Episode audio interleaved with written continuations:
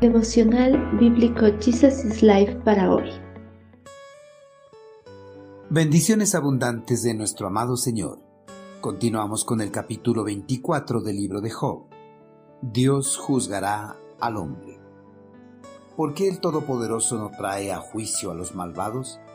¿Por qué los justos deben esperarlo en vano? La gente malvada roba tierras moviendo los límites de propiedad, roba animales y los pone en sus propios campos.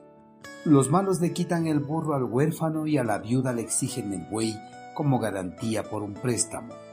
A los pobres los echan del camino. Los necesitados tienen que esconderse juntos para estar a salvo. Los gemidos de los moribundos se elevan desde la ciudad y los heridos claman por ayuda.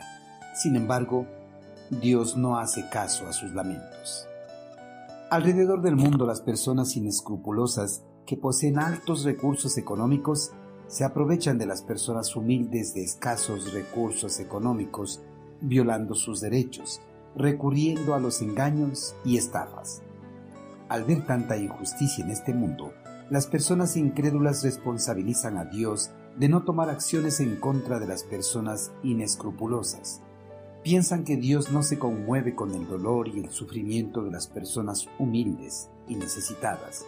Job al igual que las personas incrédulas, ante la realidad que estaba viviendo, se preguntó, ¿por qué el Todopoderoso no trae a juicio a los malvados?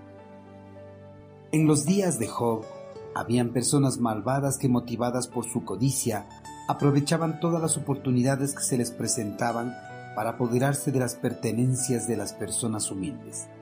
Muchas veces estas personas sigilosamente sin hacer notar a los propietarios de las parcelas conlindantes, movían los cercados de piedra que delimitan sus propiedades. También habían personas codiciosas y despiadadas que privaban al pobre de sus rebaños. Entre las víctimas de esa clase de personas estaban los humildes, las viudas y los huérfanos. Esta clase de prácticas se pueden ver también en la actualidad, pues existen personas inescrupulosas que se aprovechan de las personas más vulnerables para quedarse con las pocas cosas que poseen, fraguando firmas y presentándose como propietarios o herederos.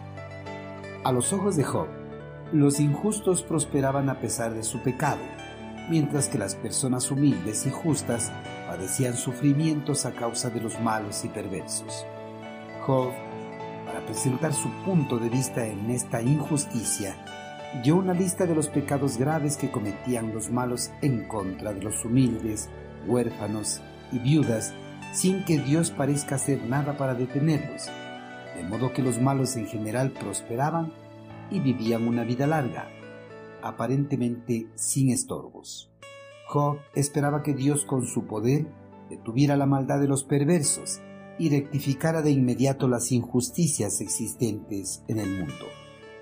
Pesar de que la injusticia social sea evidente en este mundo, no se puede culpar a Dios de que permita que las maldades continúen. Dios ha puesto leyes y límites a la maldad del hombre, pero también les ha dado libertad para que puedan decidir cómo actuar. En su libertad, el hombre por el pecado que gobierna en su corazón actúa contra las leyes divinas. Realmente es un acto presuntuoso del ser humano juzgar a su Creador. Sus pensamientos y caminos están fuera del alcance de la comprensión humana.